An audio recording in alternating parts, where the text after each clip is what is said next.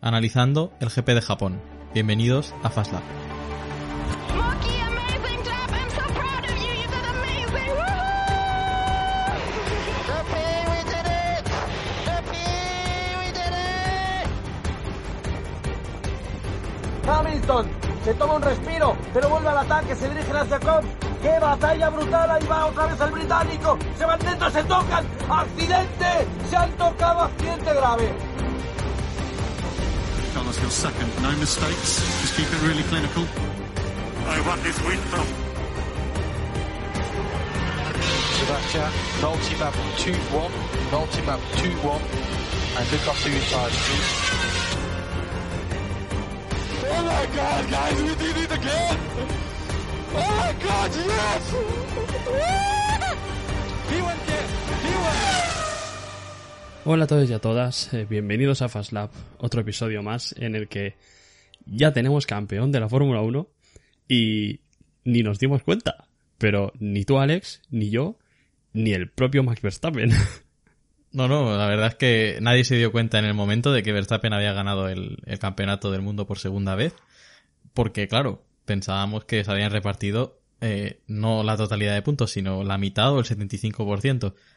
Pero bueno, eh, cosas de los artículos del reglamento de la Fórmula 1 que al final sí que entendimos que la carrera no se había suspendido, sino que había acabado bajo régimen de bandera de cuadros. Por lo tanto, tenemos nuevo campeón del mundo en Fórmula 1. Bueno, nuevo, eh, por decir de alguna manera, porque Verstappen ya es campeón del mundo desde el año pasado. exacto. Por lo tanto, revalida título y ya tiene, bueno, se une al, al, al club de los dos, dos veces campeones del mundo. Bueno, se puede decir que este fin de semana ha sido realmente el gran circo, porque ha vuelto a pasar de todo. Sí. Irónicamente, obviamente. Y no precisamente porque los pilotos estén involucrados, ¿eh? Exacto. Así que, bueno, en- sí que ha sido un, sobre todo el domingo, un poco raro. No sé si habrá mucha cosa que contar o no. Supongo que sí, pero quizá más fuera de la pista que, Es un sí, pero poco. que dentro, sí, sí, exacto. Pero como siempre, eh, empezamos con, con la quali. Sí, vamos con la quali que, bueno, eh, por fin nos tocaba, bueno, por fin, o para algunos, eh, pues una putada, tocaba madrugar, eh, tocaba verla a las 8 de la mañana. Bueno, a las 8 tampoco es madrugar tanto, ¿eh? Ya, pero te rompe la rutina acostumbrada a las 2 o a las 3. Yo quiero que se me entienda, yo sé que a las 8, de lunes a viernes al menos, es un horario normal para cualquier persona.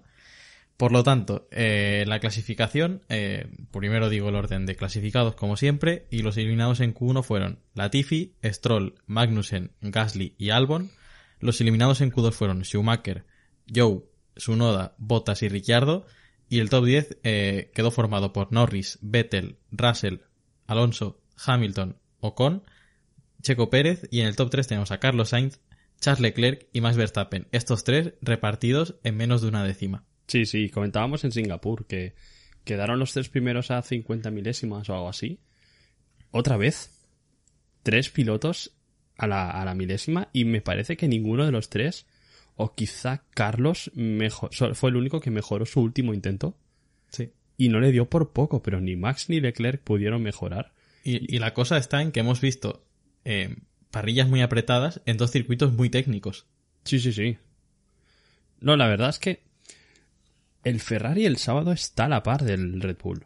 Es que Ferrari la cagada que ha tenido este año a lo mejor ha sido mal desarrollo de cara a su enfoque en carrera, pero bueno, que al final los sábados son un, buen coche, incluso muchas veces el mejor. Pero Sí, luego el domingo el, el downgrade es brutal. A ver, el, el- es Leclerc el que lleva más poles este año. Sí, El por Ferrari eso. es el coche más rápido el sábado, pero es que no es algo que viene de este año.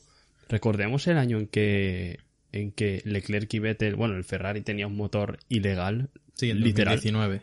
literal que en el sábado no tenía nada que hacer Mercedes contra ellos y luego llegaba el domingo y Mercedes es que les, les ganaba, pero bastante, bastante sobrados. Y el año pasado, en la lucha con McLaren, también. Ferrari tuvo grandes premios en los que el domingo se desinflaba muchísimo. Y parece algo crónico del equipo que en cuanto a gestión de neumáticos, de temperaturas, le cuesta bastante más. Es que si las clasificaciones sumaran puntos, Claro. ojito, ¿eh? Quiero decir que evidentemente no sumarían más que la carrera, pero que Ferrari tiene que mejorar eso porque es algo que, como dice Guillem, es crónico. Es que llevamos viéndolo años y años y años y aquí nadie pone remedio. Por lo tanto, es algo muy triste de que el piloto que tiene más poles que Charles Leclerc tenga solo dos victorias este año. Sí, sí, tal cual. Tal cual. Pero bueno, eh, Checo no pudo estar a la altura. Estoy viendo que fueron cuatro décimas con Verstappen. Es algo que me parece incluso habitual.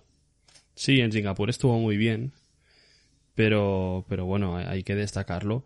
Y los que sí que destacaron, yo no me esperaba eso, es que Alpine estuviera por delante de Mercedes, porque yo creo que se puede decir, ¿eh? Que el sábado Alpine estuvo por delante. Sí, lástima que Fernando no, no cerrara una buena vuelta al final, pero estaba para estar incluso por delante de Esteban Ocon, que estuvo delante todo el fin de semana. No, Bueno, muy- como muy viene siendo Esteban, ¿eh? habitual, como viene siendo habitual. Pero muy bien Esteban, ¿eh? Pero sí hay que decir lo que estás diciendo tú, que Esteban Ocon ha hecho uno de sus mejores fines de semana esta temporada.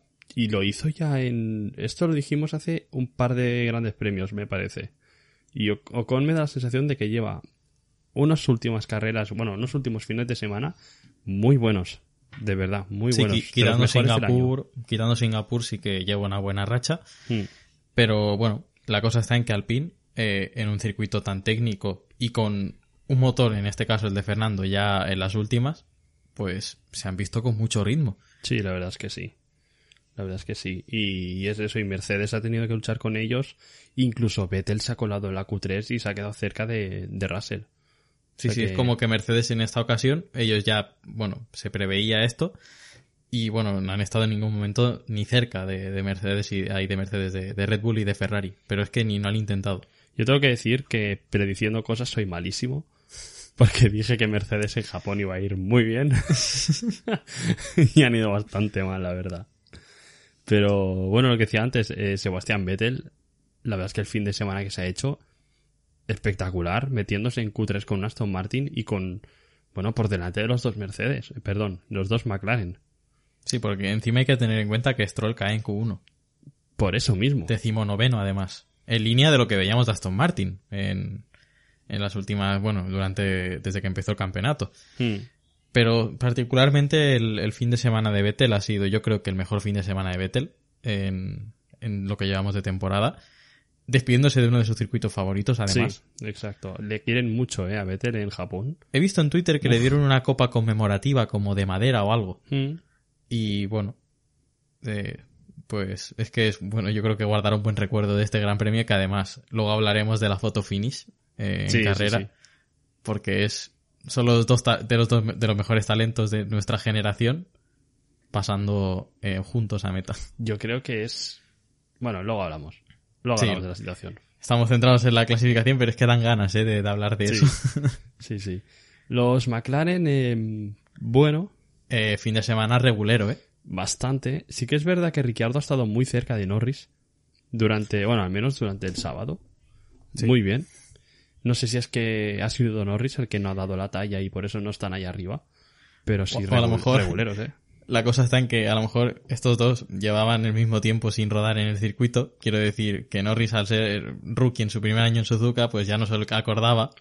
Ya Y a lo mejor Ricciardo sí que ha podido recortar un poco por ahí. Sí, sí, sí. Pero yo creo que tampoco será eso exactamente porque Ricciardo está en el undécimo que suele ser cuatro o cinco posiciones más abajo. Hmm. Así que hay que tenerlo en cuenta. Sí, sí. Y así destacable, Pierre Gasly, otro fin de semana con una clasificación muy mala, después, y esto hay que decirlo, de que Othmar Safnauer dijese, sí, sí, hemos fichado a Gasly, que de esto hablaremos en la- el podcast de la semana que viene, es que es joven, talentoso y, y no sé qué más dijo. Cosa que unidas no reúnen lo que tienen Fernando y Piastri. Pues toma, Q1. Toca- tócate los huevos. Así de claro. Eh, por cierto, si hoy no hablamos de los fichajes de, de Brice por Alfa Tauri y de Gasly por Alpine, es porque lo haremos la semana que viene. Hoy estamos centrados en lo que es el GP de Japón. Y la semana que viene, pues ya de forma más eh, pausada y todo esto, pues hablaremos de, de los fichajes, de los casi últimos fichajes ya, porque solo queda un asiento Sí. en Haas por confirmarse. Sí, sí. Y el de, Aprovechamos y el para de decir- Williams. Aprovechamos para decir que de Magnussen sí que tiene contrato, que dudábamos el otro día. Sí, ¿te acuerdas que intentábamos acordarnos de la foto, esta que ponen siempre Sí. con toda la parrilla? Pues pensábamos que Magnussen no salía, pero sí, Magnussen tiene contrato para el año que viene. Sí que está. Pero eso, eh, bueno, pero bueno, eso, en cuanto a luchas entre compañeros, Gasly otra vez por detrás de su noda. Está acabando la temporada complicado. Después de destacar que Mick Schumacher sigue por delante de Magnussen. Y el piloto confirmado para el año que viene de momento es Magnussen. Sí. Y... Es que, luego- claro, tengo que decir de Magnussen que tal y como empezó, Sí, es que, claro, eh, ahí te ganas un contrato, ¿eh? pero se ha deshinchado mucho, tío. Sí, pero yo creo que va en la línea del equipo y Sí. del coche. La compañía que, que Haas ha ido hacia- a, a la baja. Pero entonces habla muy bien de Mick. Porque Mick está sorprendiendo. Cuando tiene un coche que ha ido a... Bueno, no es que haya ido a peor, es que directamente no ha mejorado. Pero creo que al menos yo estoy infravalorando un poco la progresión de Mick este año. Y a ver, ¿qué asientos le quedan? Haas y Williams. Sí, es que quedan esos dos asientos y... A ver, yo creo que Mick Schumacher al final tendrá asiento. Por una cuestión de continuidad, de, de continuismo, quiero decir. Sí. ¿Cómo se va a quedar Mick Schumacher fuera de la Fórmula 1? Yo creo que la... En, en- en el año que por fin ha podido mostrar Sí. un poquito, aunque no mucho, pero claro, no lo podemos comparar con el 2021 que ese Haas era un formulador prácticamente. Mm, Yo creo que la propia Haas quizá le renueva, ¿eh? Un añito, pero le No me renueva. extrañaría. No me extrañaría. La verdad. Sí, ya así empiezas a sentar dupla y Sí. no vas a estar cambiando de pilotos Es muy todos de los años. también decir los pilotos a última hora, ¿eh? Sí. O sea que, que no se sabe, no se sabe. Y bueno, otra cosa que destacaría yo de la clasificación es que Bottas está por delante de Joe. Hmm. Eh, llevábamos unos cuantos grandes premios que esto no era así. Sí, sí. Y bueno, eh, ya no solo eso, sino que están en duodécima posición, Botas, que tampoco están abajo, no están cayendo en Q1. Hmm. Por lo tanto, yo creo que es algo medianamente destacable.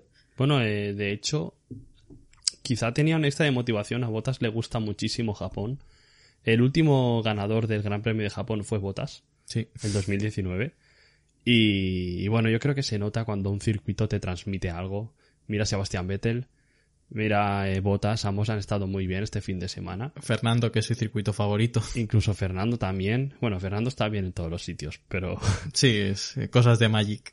pero que el hecho de que te guste un circuito, además un circuito como, como Suzuka que Es tan hay que histórico. pillarle y hay que pillarle el truco, tiene sus Sí. cositas, ¿sabes? Y es que tiene tanta leyenda, tantos mundiales que se han decidido allí. Hmm, Sí, sí.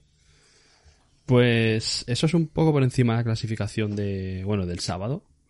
Así que podemos ir con lo que es el plato gordo y hincharnos a tirar palos, porque creo que es lo que vamos a hacer.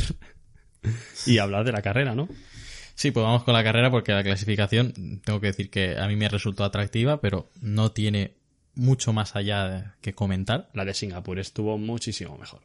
Sí, Pero porque las condiciones estaban ahí ahí. Está bueno, claro. eh, son cosas que cuando un fac- factores externos intervienen en una sesión, pues evidentemente la pueden hacer aún más atractiva. Pero bueno, eh, visto para, vista para sentencia la, la clasificación del sábado y para la carrera tocaba madrugar también a las 7 de la mañana. Quizá no tanto, ¿eh? Pero ya viendo que había tifón, que iba a llover, yo ya no sé con quién lo hablé, pero yo le- el sábado hablábamos y decíamos, si es que va a ser levantarse, ver ninguna vuelta o una y volverse a la cama porque eso no va a empezar. Y así fue. Y efectivamente así fue. Si es que eh, me tendrían que dar aquí un premio por las cosas que voy adivinando, ¿eh? Ya, este año sí, este año, este año estás dividiendo unas cuantas. Pero es que yo estaba, o sea, me levanté obviamente a las 7 para verlo. Y llegó un punto que eran las 9 de la mañana, estaba yo desayunando en la mesa, miré el reloj y dije, ¿cómo puede ser que lleve dos horas despierto? No Podría estar empezado. durmiendo y no he visto nada, tío. Yo cuando vi que Carlos eh, tuvo el accidente, pusieron bandera roja y me esperé 15 minutos y dije, me voy al sobre, que aquí no hay nada que hacer. Y luego ya pillé la carrera que acababa de empezar otra vez y ya, ya la vi. Pero Bueno, es eso. Vamos a hablar de esto de la bandera roja, luego si eso decimos el orden de clasificación cuando nos centremos en la carrera. Pero es que hay que hablar de esto. Sí, vamos a hacer como una no especie de, de orden cronológico, por decirlo así de alguna manera, porque en la salida eh, vemos que Leclerc sale mejor que Verstappen, pero Verstappen Vaya en uno de sus alardes de, de talento, de talento y de, y de valentía, aguanta por fuera, con la pista mojada, y que no era precisamente poca agua lo que había, y decide seguir, seguir empujando hasta que ve que lo tiene adelantado por fuera. Sí, sí, Porque sí. se habían puesto en paralelo. Y en la primera curva de Suzuka, creo que todos los que nos estáis escuchando sabéis que es una curva muy complicada, sobre todo cuando van dos pilotos en paralelo. Bueno, mira, Vettel y Fernando. Sí, pero lo de fue muy fue muy raro ese toque. También quiero ir a eso. Fernando sale un poco mal. Es que a mí me está sorprendiendo estas dos últimas salidas de Fernando con la pista mojada. No lo Mm. entiendo. Eh, está saliendo, bueno, sale un poco mal Fernando. Vettel sale bien, pero muy irregular con el, con el manejo del coche Bueno, porque, porque las condiciones lo, pisando- acaba Sí. pisando césped también. creo que pisa un poco de césped, pero la cosa está en que Fernando en ningún momento gira hacia Vettel. Eh, Yo he visto Lamboar y va en la trazada y Vettel como que va a hacer la curva, pero se encuentra el coche de Fernando y es un toque como muy fortuito. Yo creo que Fernando en el interior tenía a alguien. Que lo quizás estaban entrando tres en paralelo. Pero la cosa está en que Fernando no mueve el volante. Bueno, pero es que Fernando toca el piano interior. Es algo muy raro. Claro, es que eh, el accidente es totalmente, bueno, accidente, incidente, es totalmente evitable. Es como un toque tan raro que Hmm. no le buscamos, no, no tiene una explicación 100% concreta. Sí, sí, sí. Bueno, eh, luego veremos que a Vettel tampoco le importó mucho el toque Sí, sí. porque se cascó un carrerón increíble. Sí. Y Pero bueno, luego de... destacar la salida de Stroll. Sí, eso, que estábamos ahí en orden cronológico, pues hay que tirar para atrás porque la salida de Stroll es digna de campeón del mundo. Literal, o sea. y a mí me podéis decir misa y lo que queráis, pero esa salida la hacen muy pocos pilotos en Fórmula 1. ¿eh? Quizás la mejor de esta temporada, ¿eh?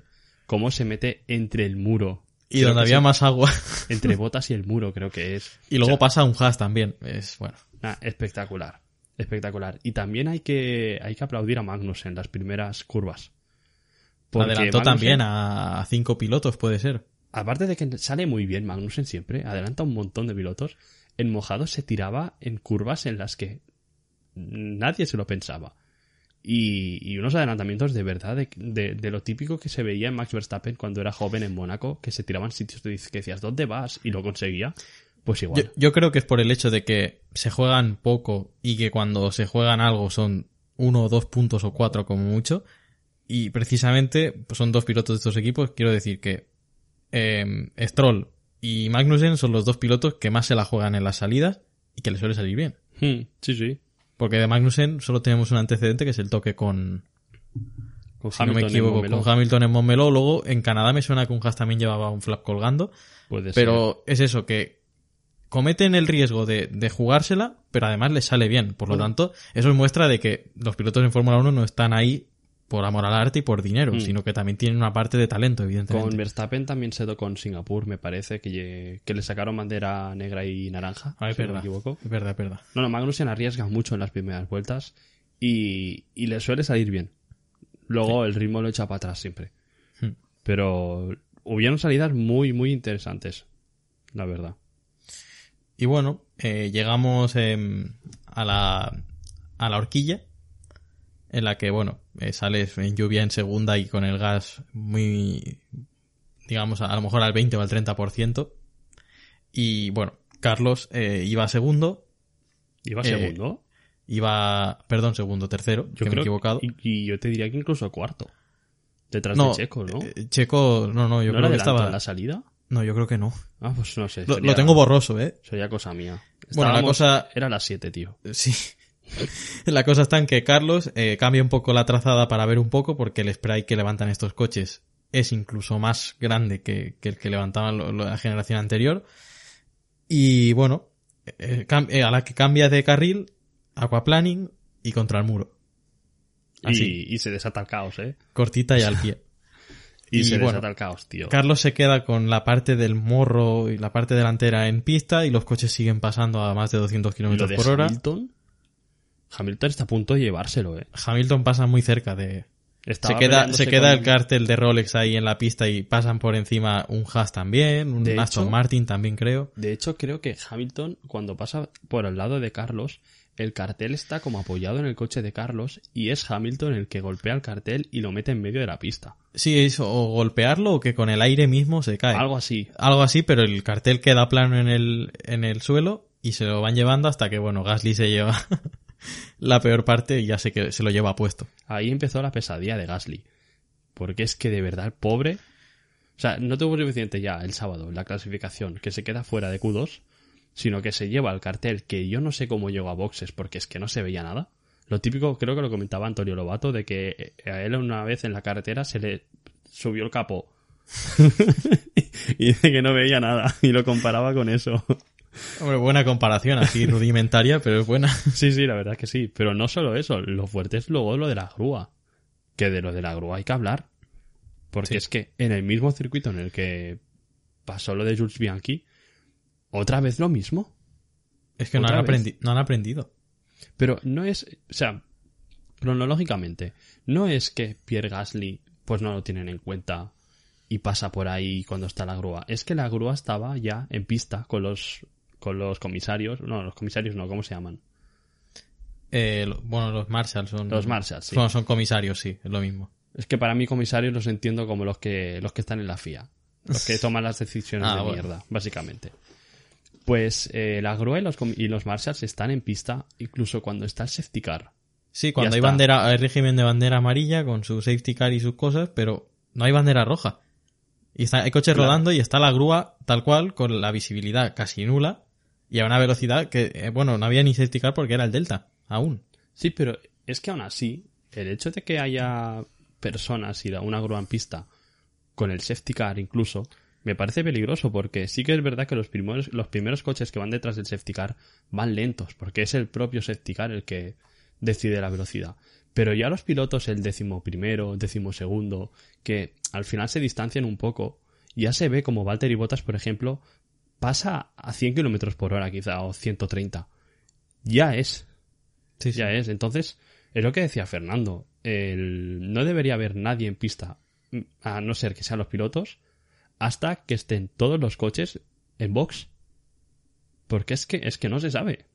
Sí, y bueno, no sé si alguno de, de los que nos está escuchando ha, le- ha leído el tuit de Norris. Lo describe todo a la perfección. Sí, de sí. que, bueno, cosas, pues lo típico que es, es que no se, no se puede permitir que haya gente en la pista, una grúa, con lo que con lo que se sufrió en Japón 2014, es que es impensable. Y otra vez lo hemos vuelto a vivir y menos mal que no ha pasado nada. Hmm, Y luego ya lo de Gasly es el colmo. El hecho de olvidarte de que hay un coche por ahí. Y, y encima, entiendo que lo hayan sancionado, pero la FIA en ningún momento ha dicho nos hemos equivocado, eh, esto realmente hay que mirarse otra vez el reglamento para saber cómo actuar. No han hecho nada, simplemente sanción para Pierre Gasly. Drive-thru que luego fueron 20 segundos porque evidentemente la carrera había terminado. Hmm, Sí, sí, y dos puntos del carnet, Sí, creo. dos puntos también. Albert Fábrega dijo que incluso tendría que haber sido más. Sí, sí, porque no sé yo si estaba siguiendo el Delta, pero es que aún así. Si es la manera de seguir el procedimiento de los timings, que a lo mejor, pues, Gasly piensa que era una cosa, pero en el display ya era otra. Cosas así que yo creo que se escapan un poco del Pero- control. Y el propio equipo. El propio También. equipo no puede decirle a Pierre Gasly, oye, cuidado, hay gente en la pista. Sí, afloja un poco que hay Sí. una grúa. Mm, No lo sé, pero para mí lo más grave es que cómo sacan una grúa y unos Marshalls estando los coches en pista. Es que encima en Japón, De verdad. que es Sí, que sí, ya sí. venimos de- de la- del último antecedente de algo realmente grave en la Fórmula 1, con muertos de por medio, porque, a ver, lo último grave fue lo de Grosjean en, Hmm. en Bahrein, pero es que es fuerte. Eh, te quedas helado cuando ves las cosas estas. Y aquí ya empieza como el primer momento así confuso de la carrera, en que sacan la bandera roja, hay todo el dilema este de los Marshalls, de la grúa, tardan en salir las imágenes, ves a los pilotos comentándolo, indignados. Sí, porque primero vimos eh, tomas de Gasly cabreado en, en la televisión. Hmm. Primero eh, en, el, en el box y luego en el muro. Y no sabíamos por qué era. Pero luego nos tuvimos que enterar por Twitter que era por la grúa, porque Sí, la sí, Fórmula 1 evidentemente no nos lo iba a mostrar. Hmm. Sí, creo que incluso Dazón lo mostró en su cámara personalizada. Creo que sacaron, o sea, desdoblaron la pantalla, en una ponían la retransmisión y en la otra ponían las imágenes, pero las sacaron ellos. No Claro, la Fórmula porque 1. la FOM no iba a hacer nada. Claro. Entonces esto es grave. Digo, es que a lo mejor ha pasado algo y no lo sabes. Pero es que no mostraron esas, esas imágenes por el simple hecho de que sabían en el jardín que se iban a meter. Hmm, De que sí, hace sí. una grúa ahí. Sí, sí. Bueno, el comisario se tiene, se tiene que apartar cuando viene Pierre Gasly. Claro, si es que es justo que coloca el coche de Carlos y viene un coche. Hmm. Es que no, no se entiende. Y, y es lo que te comentaba, que quitando ya esto, empieza el momento de, vale, sí, bandera roja, ¿ahora qué? Ahora que, y además te voy a decir una cosa. Antes, volviendo un poco atrás cronológicamente, yo cuando vi que iban a empezar a las 7 en punto y estaban haciendo vuelta de formación y todo, digo, ah, pero es que van a empezar. Hmm. Es que me sorprendió mucho. Te ¿eh? sorprendía. Sí. Pero bueno, Pero fíjate, es que solo fue un coche el que, el que perdió el control. Solo fue Carlos Sainz. Sí que es verdad que Joe eh, trompeó en, en, la, en la horquilla, pero eso es algo que puede pasar. Pero solo fue un único coche el que perdió el control. Quiero decir, además salieron con intermedios. La pista no estaba mal. es que yo creo que sacas la bandera roja, reparas la barrera y puedes volver a salir. Claro, haz una rolling star si quieres, o que pasen los coches 3-4 vueltas detrás del safety car, como se hizo en Spa. ¿Vale? Ma- Masi hubiera hecho una standing start. No lo sé yo, eh. No, Pero como siempre, por ejemplo, en Mugello, no sé si lo recuerdas, que hubo tres o cuatro salidas. Sí. No había lluvia, pero yo recuerdo eso como las standing starts. Ya, ya, ya. Esa carrera se lleva la palma. Deberían hacerlo como en la NASCAR. De, de dos en dos. O no, como en las carreras de GTs cuando hacen Rolling Star. Filas de dos y, y el semáforo que se encienda en verde. ¿Sabes? Sí, la resistencia y cosas Estaría así. guapísimo hacer eso. Estaría muy guapo. En lluvia no. Pero en seco estaría muy guapo. Pero la cosa es. ¿Realmente. la- el, el trozo de carrera que nos quitaron. ¿Realmente estaba tan mal la pista como para decidir? Bueno, es que ni comprobar cómo estaba la pista. Sí que salía el safety car de vez en cuando y tal, pero es que salieron los pilotos luego y dijeron, es que esto está para Pero si, correr. si es que la cosa está en que si el, el proceder de Masi en Bélgica 2021 fue malo, este es peor. Y con unas condiciones mucho más favorables, ¿eh? Exacto. En, en Spawn te digo, vale, sí. No, no, se, en, en Spa yo creo que no se podía no correr. se podía correr, exacto. ¿Vale? Aquí sí, pero es que de hecho empezó otra Pero- vez la carrera y pusieron los intermedios a las dos vueltas. Claro, es que la diferencia que hay entre estas dos polémicas es que tú en Bélgica te das cuenta de que haces una vuelta y echas el cierre directamente y haces la carrera en otro momento o la suspendes directamente, pero aquí tienes a los pilotos ahí metidos cuando sabes que perfectamente puedes rodar. Sí, sí, sí. Y no de hecho, Hamilton se quejó en una historia de Instagram que dice que... A ver qué pasa. que les dejaran salir a probar. Claro. Es que también hemos pasado de una FIA en la que sabíamos muchísima información, en que nos iban diciendo de aquí 10 minutos volveremos a, a informar de qué hacemos, ¿vale? Y veíamos, pues teníamos los típicos mensajes de cada 10 minutos eh, que la, la- la reanudación de la carrera será eh, retrasada 10 minutos más y todo eso. Pero es que este fin de semana no hemos tenido ni un mensaje. Sí, Hemos lo estado- sacaban cada buen rato y bueno, pero me he estado mucho rato sin saber nada y de repente eh, en 10 minutos salen. Pero es que en ningún momento iba diciendo, comprobamos en 10 minutos, comprobamos en 10... Nada, nada. Y, y total para eso, para reanudar la carrera y que esté en condiciones de mixtos. ¿Para qué sirven los neumáticos de lluvia? nada, son desconocidos. Es que no sirven para nada. Tanto test de Pirelli y tanta cosa para que luego no se puedan utilizar porque parece que están prohibidos. Es que, ¿a ti te suena que se haya corrido con neumáticos de mojado? ¿En Imola se corrió con mojado? ¿O Sí. fueron intermedios? Creo que hubo división de opiniones en Imola. Pues Algunos salían con intermedios y otros con lluvia. el único circuito que se me que, que ahora me acuerdo que se ha corrido así en lluvia este año ha sido Imola, pero es que si en Imola se fuera con intermedios es que no se han usado. No Es sé, está- están de elemento decorativo en una vitrina. por eso. Por eso, no sé, la gestión de la FIA es que, de verdad. Mira, tenemos campeón del mundo. Claro, yo ahora, que se acabe ya esta temporada. ahora en Suzuka sí que se, se ha rodado con lluvia, pero muy a su pesar, yo creo. Que sí, que sí, que se ha rodado en lluvia porque era rolling start y la rolling start en mojado se hace con los de lluvia. Hmm. Porque es, es, es el protocolo. Si no, ya Sí. te digo yo que la mayoría habrían salido con intermedios. Seguramente, seguramente. En fin, a mí me parece bastante vergonzoso lo de la FIA este año. Suerte tenemos. Por, mira, por desgracia, ¿eh? pero suerte tenemos de que el campeonato ya está decidido y de que al final las cagadas de este año de la FIA no han tenido tanta trascendencia. Sí, porque si llegamos a tener otro mundial igual, Con- plan de, decisiones controvertidas y de polémica, yo ya me corto las venas. Estaríamos hablando de. Si si el año pasado hablamos mal de Masi, este año no sé qué habríamos dicho, ¿eh?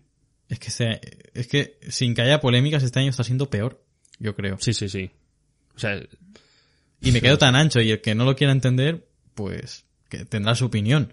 Pero mi opinión es esta. Y que si en un campeonato, en un campeonato sin polémicas como ha sido este, o con muy pocas, lo están haciendo peor que en un campeonato con una máxima presión hacia los órganos dirigentes, que en este caso era la FIA.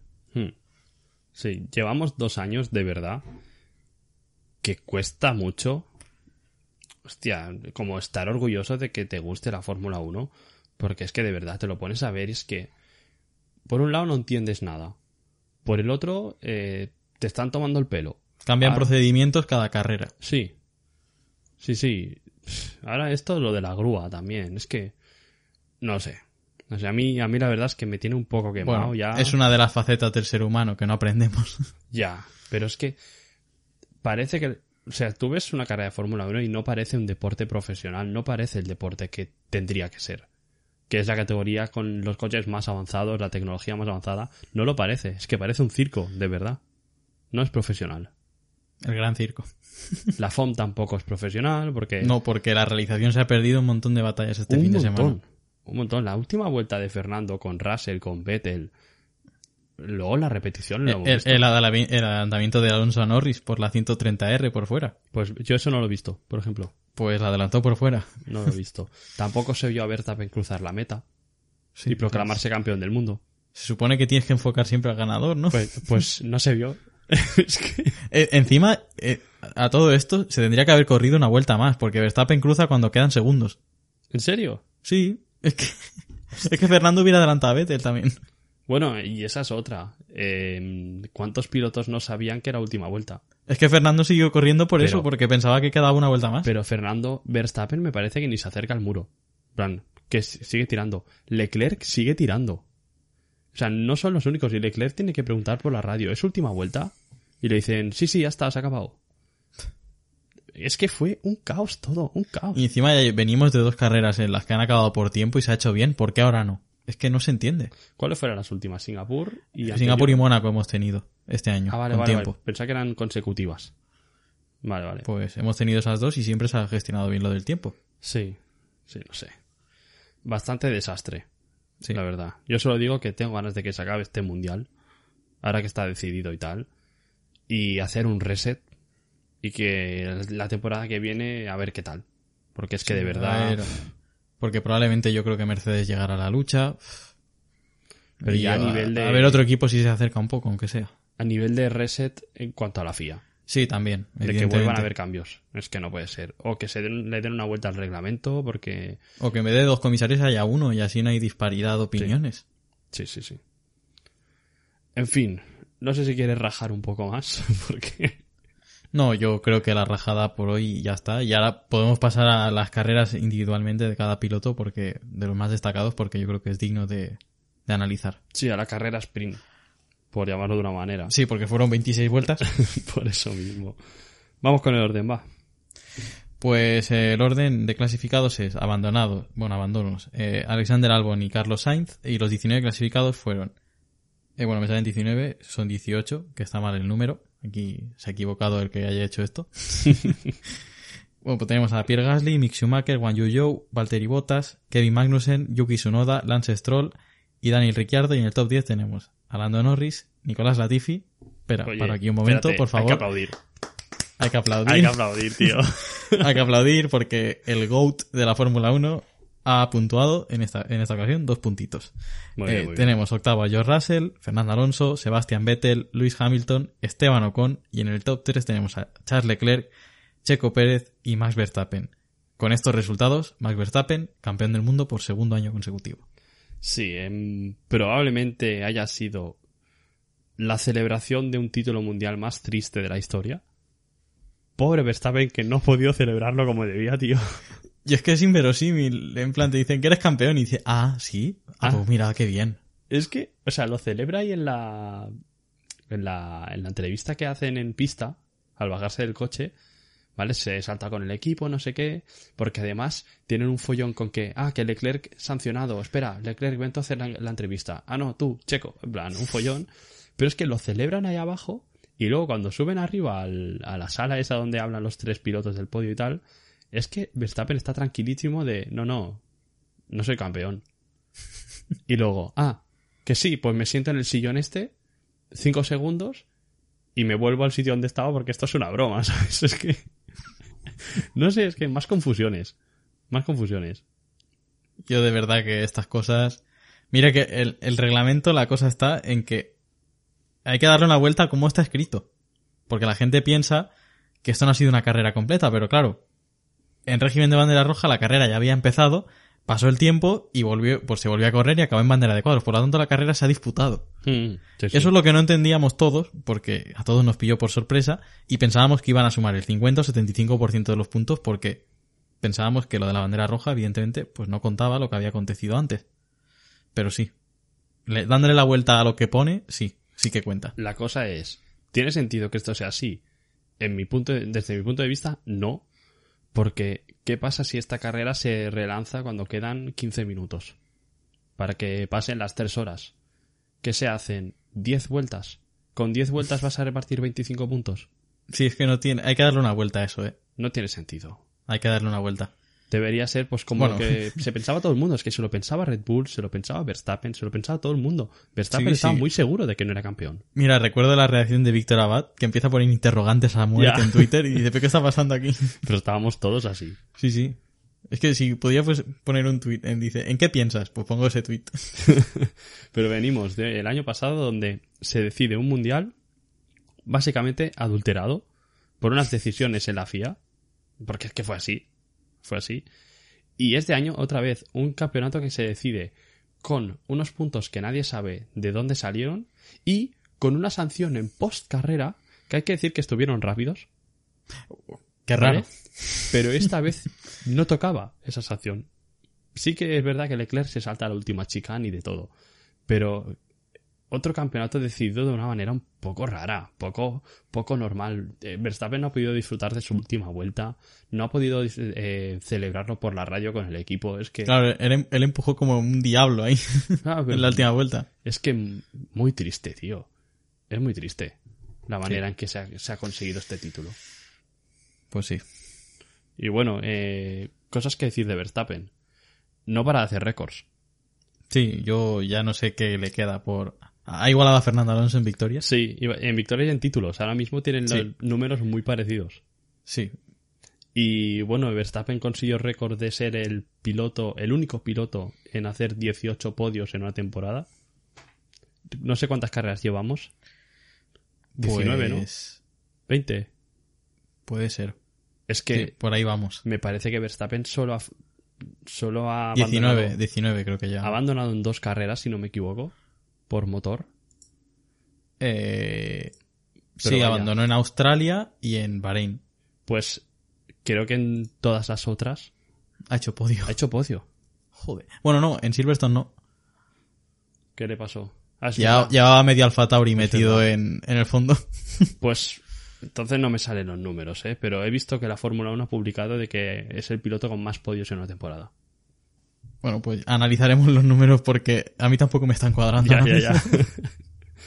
Pero vaya, que eh, ahora sí que sí ha empatado a Fernando Alonso con victorias. Va a acabar la temporada con más que él, Sí. seguramente. El mismo número de, de campeonatos del mundo. Y, y bueno, yo quiero decir, A los podios no ha llegado, pero llegará en poco tiempo. sí, yo quiero decir que Verstappen me recuerda mucho a Fernando Alonso. Son trayectorias muy parecidas, estilos, todo. Sí, sí, sí. Yo creo que a Fernando también le recuerda mucho Verstappen a él de, de joven. Pues están los dos juntos siempre. porque le tiene, le tiene un cariño especial, yo creo también, y Verstappen a Fernando. Y de verdad te digo que eh, lo que más se me parecen es que ningún compañero de equipo le ha podido discutir nada. Hemos visto a Fernando con coches inferiores luchar por títulos. Mientras que ellos se peleaban por entrar en Q3. Caso de Massa, por ejemplo, en Ferrari. Pero a lo que voy es, Verstappen ha luchado por títulos con un coche, quizá el año pasado no era el mejor, pero Yo- estaba a la par. El Red Bull fue mejor en la primera parte de la temporada y el Mercedes en la segunda. pero tenía un coche que estaba para ser el mejor. Sí. Estoy deseando tener- ver a Max Verstappen en un coche que no sea el mejor, sino que sea el segundo o el tercero. Porque es capaz de ganarte el Eso mundial puede igual. ser, sí, como lo que hemos vivido con Fernando Alonso y de verdad yo creo que puede estar muy, muy guapo. Y Verstappen de verdad lo empiezo a ver un piloto de la talla de estar a ese nivel. Fernando, ah, y Fernando eh, Max, eh, yo creo que es uno de los grandes de la Fórmula 1 ya. Sí, probablemente. Ya son Sí, dos sí. campeonatos y ya no solo los campeonatos, sino las muestras de talento, cómo conduce. Y bueno, es que tiene, los tiene a todos bailando. Sí, sí, Eh, sí. Mientras algunos hatean, él gana. O sea, ayer gana la carrera, no sé por cuántos segundos, ¿eh? Sí, sí, es que es una barbaridad. Vamos a verlo, o sea, fueron 26 vueltas, ¿vale? 27 segundos. Un segundo por vuelta al segundo. Es que Es una barbaridad. eh, sabemos que Verstappen es buenísimo en lluvia, pero esto, por favor. Es una barbaridad. O sea, es una barbaridad. Es, es al, al nivel de lo de Hamilton, sí que tenía un coche muy superior. Y eso que Verstappen hizo una parada menos, ¿no? En plan de que no, no puso los No, intermedios. Leclerc tampoco. Los Ah, pedía, sí, pero no se Le- lo pusieron. Leclerc, Leclerc acabó con los neumáticos lisos. Hmm. Sí, sí, que vino y desde el equipo le han dicho que ha sido él el que la, la ha liado porque los de... Dicen, los de Carlos, he visto meme, dicen, los de Carlos sí que estaban bien. Eso es lo que iba a decir, tío. no, espectacular, espectacular. Pero quiero decir una última cosa. Quizá no hay que cantar mucha victoria porque hablaremos el podcast de la semana que viene, esto seguramente. Han salido hoy eh, los estudios o la investigación de, del salary cap del año pasado. No van a quitarle puntos a Verstappen, como mucha Red Bull. Yo te digo que me he leído, y seguramente tú también, nos hemos leído las posibles sanciones a Red Bull porque ellos sí que se han pasado del, Sí, del pero ha, presupuesto. ha sido algo mínimo y por una, por eso digo que la sanción cambia. No creo, ¿vale? Pero bueno, una de las sanciones era quitarle puntos a, a los pilotos. Bueno, habían ocho puntos de margen, ¿no? El año pasado al final, sí. Sí. Pues veremos. Por eso mismo, que depende de la sanción, que no creemos que vaya más. Esperemos que la semana que viene sepamos algo de la resolución de todo esto. Pero que cabe la posibilidad muy remota de que le quiten algunos puntos a Verstappen del año pasado y Hamilton tenga ocho títulos mundiales y Verstappen uno. es muy remoto eso. Yo No creo, eso, eso sí que es una adulteración, yo creo. Por mucho lo del límite salarial puedes meterles multas eh, millonarias. Puedes incluso quitarle de constructores como hicieron con Racing Point en 2020. Hmm. Pero quitarle un campeonato de pilotos. Ojo, eh. Veremos qué hacen, ¿eh? Veremos qué hacen, pero... Pero vaya, ya comentaremos la El- semana que está, está ajetreado el teléfono en Mercedes, ya está empezando, Sí. lo están cogiendo y a ver qué pasa aquí. viene. Ya veremos la semana que viene, comentaremos unas declaraciones que he visto de... de, de ¿Cómo es? Roldán... ¿Roldán es el apellido? ¿El apellido? No. Roldán Rodríguez. Roldán Rodríguez, eso. Ha hecho unas declaraciones en Dazón respecto a esto que tiene su lógica, tiene su sentido, pero, pero bueno, lo comentaremos la semana que viene. Eh, Yo- no sé la, si la decir- cosa, la cosa digo, bueno, que Aston Martin también es uno de estos equipos implicados, pero Aston Martin es algo muy parecido a lo que le pasó a Williams a final de 2021. Hmm, Es tema de papeleo. sí, Así Williams creo que tenía una sanción de 25 mil dólares y Aston Martin quizás lo mismo. Sí. Por ahí irá. Pero bueno, para zanjar tema Max Verstappen, no sé si quieres comentar alguna cosa más. No, nada más que, bueno, a este ritmo, si Red Bull sigue haciendo su trabajo, probablemente tenga más de dos títulos mundiales en el futuro. Sí, ah, mira, otra cosa que se me ocurre. Eh, el, año, el, el año pasado lo ganó en Abu Dhabi. Verstappen. Sebastián Vettel ganó, ganó su primer mundial en Abu Dhabi. Ah, sí. ¿Vale? Ya lo he visto eso. El segundo mundial de Vettel y de Verstappen ha sido en Japón. ¿Estamos ante otra dinastía de un piloto Red Bull o qué? El año que viene a Leclerc le toca perderlo en la última carrera. Hostia puta, tío. Hostia puta. y, siempre, y siempre Brasil ya. Buah, pero Sí. no, no va a ser Brasil porque está confirmada Abu Dhabi ya como última cita. ¿Quieres que vaya más? Sigue. Eh, antes del primer campeonato de Verstappen, el coche dominador era un Mercedes. ¿Qué coche dominaba antes del primer mundial de Vettel? Antes del primer mundial de Vettel dominó el Brown GP. El Brown GP. ¿Qué equipo es Brown GP? Mercedes. Mercedes. ¡Qué cuidado! No, es que te pones a analizar paralelismos en Fórmula 1 y anda que no hay. Un montón. Es que no puede, eh, haces una lista y no terminas, ¿eh? Pero vaya, que opciones de, de ganar más títulos consecutivos Verstappen los tiene. Sí, sí. Red sí. Bull tiene equipo suficiente como para tener un Red Bull bueno. tiene los medios, el equipo y la gente. Es que sí. todo. Y además han ganado, que eso sí es algo que Vettel no. Bueno, Red Bull con Vettel no pudo hacer. Red Bull con Vettel ganó aprovechando ya una normativa que ya llevaba un año en vigor. Red Bull ha ganado un mundial con una normativa y, Y con otro la otra. con otra nueva. Bueno, en segundo año de normativas, cuando los equipos así que no iban muy bien en 2009 salen en 2010, pues ahora los que no iban muy bien en 2022 salen en 2023. La misión. La Ya misión. está. Y todo conduce a lo mismo.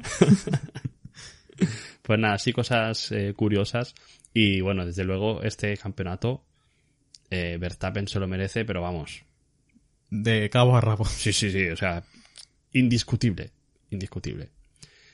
Vamos con la lucha de atrás. No sé si quieres llamarle, poner algún título a la sección.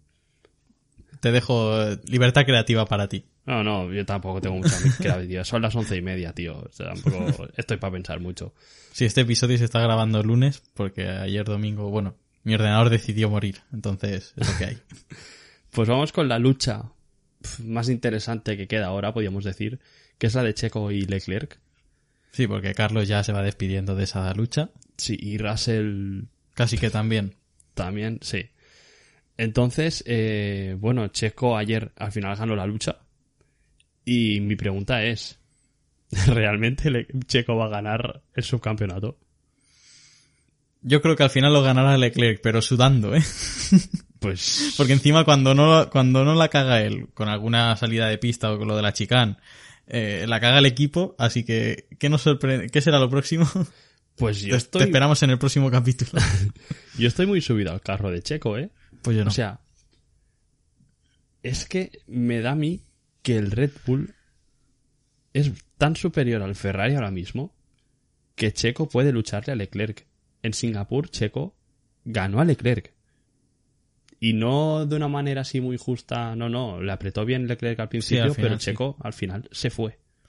Yo mantengo mi fe en, en Ferrari de que ahora con menos presión, porque evidentemente, bueno, es que constructores como que se están alejando un poquito de Mercedes, así que la presión es menor. Yo creo que pueden hacer el trabajo mejor y a ver si consiguen algo de cara al final de la temporada. Yo solo te digo, los resultados de la encuesta de la semana pasada, que preguntábamos por esto, eh, ha ganado Checo Pérez. O sea, la gente piensa que Checo Pérez va a llevarse el segundo puesto. Una cosa te digo, eh, ya que Verstappen ha ganado el mundial, que no le sorprenda a nadie que Mercedes o Red Bull gane- o, o Ferrari gane alguna carrera de aquí al final, ¿eh? Ya puede ser, hombre, y estaría bien. Puede ser, ¿eh? Estaría bien. Eh, pues eso, mira, vamos a hilar lo que has dicho tú con la encuesta de la semana pasada y la de y la de la de esta, porque va relacionada con esto. Eh, lo que decía, la semana pasada se votó a que Checo Pérez se llevará el segundo puesto.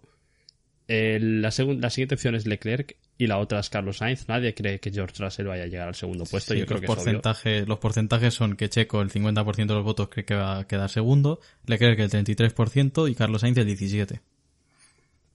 Bueno, Pues estupendo, de categoría. yo voté a Checo, eh, te lo digo. Yo voté a Leclerc. para que veas cómo voy. Y la de esta semana, lo que decías de si Ferrari o Mercedes pueden ganar alguna carrera al final de temporada, hablábamos antes de los récords de Verstappen. Puede conseguir otro esta temporada. Uno histórico, ¿eh? Uno muy fuerte. Sí, y es el de más victorias en una temporada. Que también es verdad que hay muchas carreras ahora. Sí, que es que como que... Mira, lo hablábamos eh, el otro día en, en la historia de... En, en la una asignatura del máster de historia del deporte, de que ahora como siempre hay más partidos, más, más carreras, más competiciones, más de todo, como que pierde un poquito de, del valor ese que pueden tener un Mm. récord. Sí. Porque, por ejemplo, no vas a comparar los siete mundiales de Schumacher con los de Hamilton. Ya. Vale, sí, maquinarias superiores, muy superiores en, en los dos casos. Pero yo creo que lo de Schumacher está un poquito por encima por el, el simple hecho de que el calendario era más exclusivo, por decirlo de alguna manera. Mm. No había tantas carreras Sí, sí, sí. para arreglar tus posibles errores, ¿sabes? Es como si se hiciese las semifinales de la Champions, de la Champions a partido único. Es que el, el equipo que en teoría no tiene tantas opciones puede dar la sorpresa. Entonces, pero en cambio, si se hace, imagínate, al mejor de cinco, es que va a acabar ganando el, va a acabar ganando el, el- el mejor, pero simplemente por probabilidad, lo que tú dices. Entonces, Hamilton los títulos que ha ganado han sido con 20 carreras o 18. Schumacher que hace con 12, 13. Había menos eh, hueco para el fallo, ¿sabes? Sí. Tenías que estar ahí. Pero bueno, que quedan cuatro carreras. Verstappen tiene 10 victorias. Si gana las cuatro que le quedan, supera a Schumacher y a Vettel que están con 13. Es raro que Hamilton no tenga ese, no esté igualado en ese récord, ¿eh? Ya. Porque es que. Ya me sorprende mucho, ¿eh?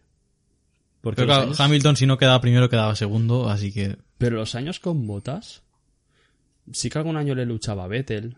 Quizá le quitaba cuatro victorias o algo así. Pero sí que sorprende que no esté ahí. Es verdad. Claro, por ejemplo, 2020, una de las mejores temporadas de Hamilton. el récord era casi imposible porque Red Bull ganó eh, varias carreras.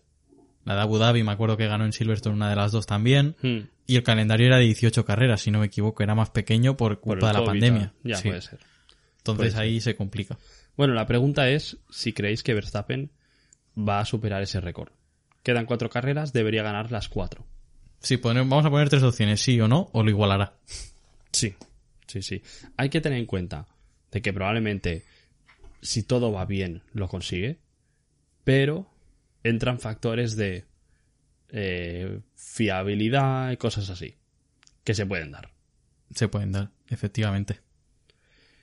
Eh, pues no sé si de Checo y Leclerc hay algo más. Eh, al final, No, ¿cre- yo- ¿crees que la sanción a Leclerc es justa? Sí, al fin y al cabo se salta la chicana. Sí, Que- también. Yo creo que el problema no es que se salte la chicane, es cómo defiende luego. Claro. Que le cierra la puerta a Checo exageradísimo. Sí, entonces la sanción yo creo que es justa. Pues pasamos a lo siguiente. Sí, vamos a lo siguiente. Yo creo que hay que destacar la carrera de Esteban Ocon y Lewis Hamilton. Lo vamos a hacer juntos. Sin duda, sí. sobre Porque están persiguiéndose, están persiguiéndose el uno al otro toda la carrera. Bueno, especialmente, eh, concretamente, Hamilton a Ocon. Hmm. Y Hamilton no puede con Ocon en ningún momento. Sí, un Mercedes que en, en recta no corre nada, ¿eh? No, o sea, es... Le coge el rebufo y es que acaba más lejos de, de Ocon. Sí, se ve que el Alpine puso el modo turbo este fin de semana. No, no, le costaba muchísimo y mira que estaba, o sea, estuvo literal algunas vueltas como a tres décimas saliendo de la última chicane. O sea, ¿cómo no puedes adelantar saliendo tan pegado? Y es que, es que no le daba. sí, sí, es, es cuanto menos curioso. Y ahí entra la buena defensa de Ocon también. Sí, Porque teniendo detrás un coche que es mucho más rápido que tú en, en todo el circuito, menos en la recta, ¿cómo cierra huecos? Oye, muy bien. Muy si bien. llega a ser Fernando el que está detrás, no cierra huecos, cierra a Fernando. ya, eso es verdad. Pero una cosa quiero decir, si en vez de Ocon hubiera sido Fernando, yo creo que estaríamos hablando de, hostia, Fernando, es que qué carrerón Magic, no sé qué, que yo creo que Ocon se ha marcado un fin de Sí, semana sí, sí. espectacular. Sí, ¿eh? yo creo que es su mejor fin de semana en la temporada. Y un cuarto, tío. Un cuarto. Al Está- final no sé si Fernando va a pillarle, ¿eh? Sí le pilla. Confiamos, confiamos. Es que encima la estrategia este fin de semana con Fernando no ha sido la mejor tampoco. Ya, pero la radio, la radio que dice, en plan, ¿qué me estáis haciendo este año? Ya, pero ¿qué hacías con Fernando? Pararlo Ya. antes que el resto, una vuelta antes. Hubiera sido la solución. Como el GOAT, Latif hizo eso. Claro. No, no, habría sido la solución. Pero, pero es que lo entras justo cuando Ocon entra y eso que hizo Mercedes con Russell. Sí, y en la radio se quejó y dijo, es lo peor que podríamos haber hecho. Sí. Entonces, Sí, no había mucho margen, pero viéndonos en esa posición y que Fernando tenía ritmo para mucho, pues podría haberse probado. hmm, Lo de empezar siendo él el primer piloto poniendo, cambiando de goma. nada, le faltó 11 milésimas, ¿eh? Sí. Es una de las mejores fotofinish que he visto en mi vida en Fórmula 1. Y esta no ha sido voluntaria, como la de Schumacher y Barrichello en No, no, Indianápolis. Esta ha sido a muerte, a cuchillo hasta la línea de meta. Y es una imagen muy bonita, yo creo. Yo, mira, lo que quería decir antes, creo que es una de las imágenes que va a pasar a la historia. Sí. Porque son dos pilotos que han tenido una rivalidad muy bestia. Que hace 10 años se lo jugaron todo. Sí. Que su relación ha cambiado mucho, en que obviamente al principio eran muy rivales. Y pues no que tampoco se, lleva- tampoco se llevaban mal, ¿eh? No, pero al final era tu rival y había que ser duro. Sí. Y a medida en que ya han empezado a, a no jugarse tantas cosas, se respetan muchísimo. Y el hecho de verlos ahora con equipos un poco más mediocres y luchar así como lo han hecho, de respetarse totalmente, que viendo imágenes de los fans de Japón en el circuito, están aplaudiendo ya cuando salían de la chincán, porque es que Fernando se tira desde muy lejos, Vettel le respeta, Fernando le deja el hueco para que tenga interior, Hmm. y luego como acaban en paralelo durante toda la recta, de verdad yo creo que va a ser algo histórico. Me sorprendió que Fernando saliera con menos tracción al final, ¿eh? Pero Sí. son cosas de carreras, evidentemente, que pueden pasar. Pero es que esa lucha es... Es que, que se respetan... Eso llega a pasar con otro piloto y los comisarios aún están recogiendo trozos de fibra de carbono. Sí, pero es que es eso, otra vez Vettel y Fernando luchando, Sí, como en Austria, tocarse. por ejemplo, exa- y con lluvia. Y con lluvia. O sea, otra vez, de verdad, otra vez. Por cierto, así pregunta inciso de sobre la, la carrera de Vettel, Fernando, este grupito. ¿Cambiará Fernando el motor en, en la, en la carrera siguiente? Porque esto ya me está empezando a tocar los huevos. ¿Qué toca? Estados Unidos. Eh, Es Austin. sí, creo que sí. Yo, yo lo cambiaría, ¿eh? Sí. Y si no, no, hay que cambiarlo ya. Ha aguantado esta carrera. ya está bien. Ya está bien, ¿no? Por favor, basta, basta de sufrimiento. Es que, a ver, veo mejor cambiar motor en México. Pero es que es jugársela mucho en Es Austin. que en México es muy difícil adelantar también, ¿eh? Ya, pero tienes Acuérdate de la carrera del año pasado. La peor Ya. de toda la Bueno, sí. temporada. Sí, quizá Austin, quizá la recta de Austin es más larga que la de En México. Austin se puede adelantar muy bien. Sí. Y con estos coches, yo creo que va a ser una carrera muy buena. Pues sí, sí, hay que cambiarlo. Eh, Alpine, listen to me. Sí. Porque no sé hablar francés. Si no, el mensaje lo he dado en francés. Tampoco tengo interés, ¿eh? Oye, eh, eso, hablando, hemos hablado de Fernando.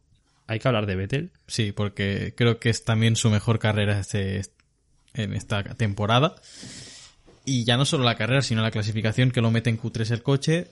Y bueno, que siempre que- está... Es que encima tiene el toque la primera vuelta Ahí y, se, y se recompone. Sí, sí, sí. Sí que es verdad que hay bandera roja y tiene opción de, de juntarse con el grupo, pero vaya, que estaba último. Y Sí. tanto él como el gran Latifi, que de- además lo de Latifi fue idea propia. Si es que Latifi en, en lluvia tiene destellos. Sí, bueno. del gran Ayrton Senna. Del Sí, sí. mejor Ayrton Senna. Tiene lo bueno de decidió poner intermedios y le valió para conseguir sus dos primeros puntos esta temporada, que repito, un aplauso para Latifi. Sí, sí, hay que, hay que aplaudir. Pero luego tiene destellos malos, que es que se equivoca de entrada al pit lane.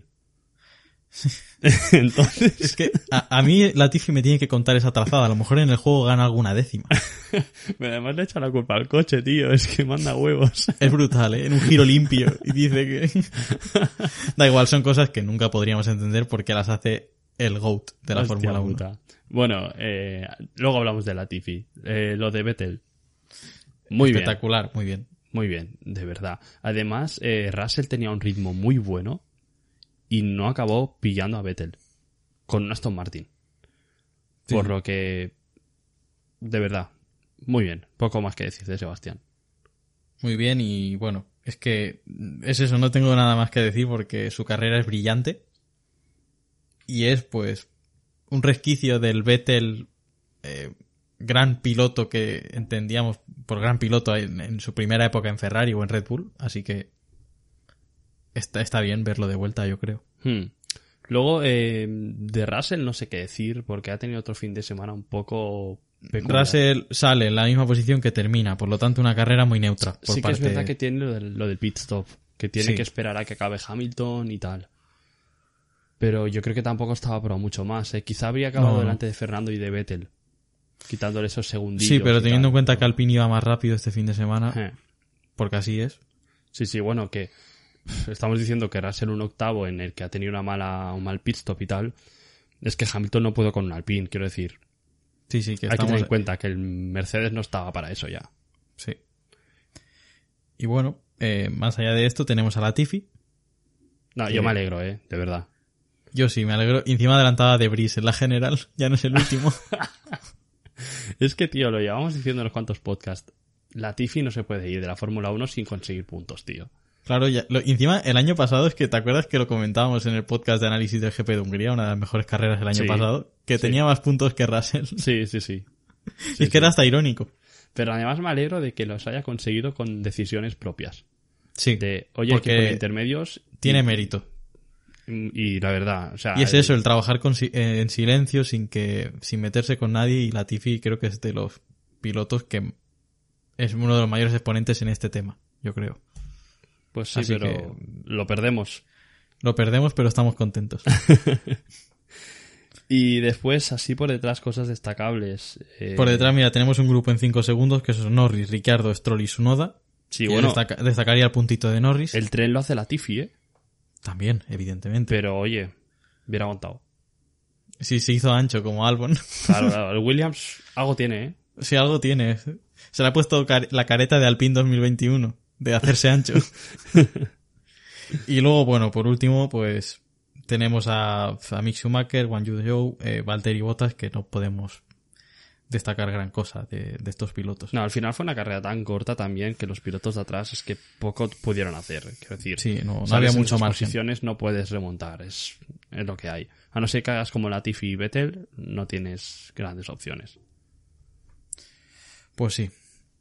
Pues bueno, Y poco más, pasamos con los pilotos, ¿no? sí, vamos con, con la clasificación de, de pilotos y constructores. Bueno, lo más destacable es que Verstappen ya es campeón, obviamente. Sí, con 366 puntos y la, lucha por la segunda posición está con Checo Pérez con 253, Leclerc con 252. Hay lío, hay partido. sí.